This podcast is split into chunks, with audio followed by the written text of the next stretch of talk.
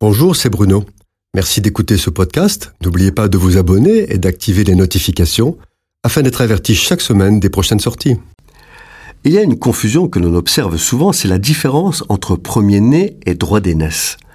Le premier-né est le premier enfant mâle d'une famille, quelles que soient les circonstances dans la mesure où il est reconnu par ses parents. C'est un statut qui ne peut absolument pas être modifié. Ainsi, tous les premiers-nés d'une famille d'Israël appartiennent à Dieu et sont consacrés à Dieu. Le droit d'aînesse est un droit qui donne des privilèges à un fils par rapport à ses frères. Il hérite du rang, de la situation et des prérogatives de son père. Il deviendra chef de la famille ou de la tribu. Il hérite aussi d'une double portion des biens paternels. Cependant, le droit d'aînesse peut se perdre. Ainsi, la Bible dit que Ruben, fils de Jacob, est le premier-né mais que le droit d'aînesse est à Joseph, le onzième fils de Jacob. C'est vrai que Dieu respecte la tradition humaine du droit d'aînesse, car il a laissé aux hommes la terre en partage afin qu'ils la gèrent au mieux dans le respect de la justice. Cependant, il y a six cas au moins où Dieu déroge à ce fameux droit d'aînesse donné au premier-né pour le donner à celui qu'il a choisi, quel que soit son rang de naissance. Par exemple, le fils aîné d'Abraham, c'est Ismaël. Pourtant, c'est évidemment Isaac qui hérite de la promesse et de l'alliance du Père. Jacob achète le droit d'aînesse de son frère Ésaü, puis il reçoit de la part d'Isaac la bénédiction due à l'aîné.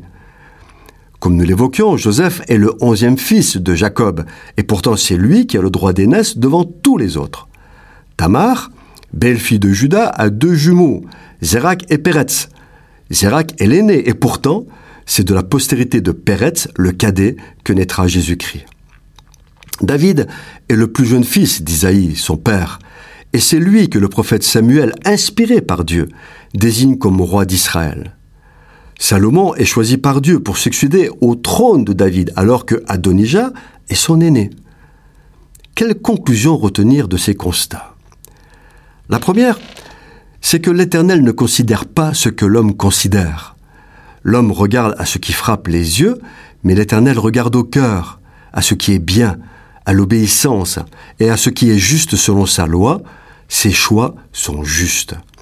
La deuxième, c'est que Dieu n'est pas prisonnier des traditions et des lois des hommes, ni même des principes physiques qu'il a fixés au monde. À deux reprises, ne fait-il pas reculer le soleil pour accomplir sa volonté? Ces principes sont totalement confirmés par l'alliance dans le sang de Jésus-Christ. Dans cette alliance divine, il n'est plus question du droit d'aînesse qui valorise une naissance et non une qualité. Les élus de Dieu le sont uniquement à cause de leur foi, de l'amour, de la bonté, de la fidélité, de leur obéissance, et non à cause d'une hiérarchie biologique. Jésus est aussi un fils premier-né, mais il ne revendique rien pour lui, au contraire. Comme un fidèle serviteur, il donne sa vie pour ses amis. Cette chronique vous a été proposée par Bruno Oldani et Jacques Cudeville.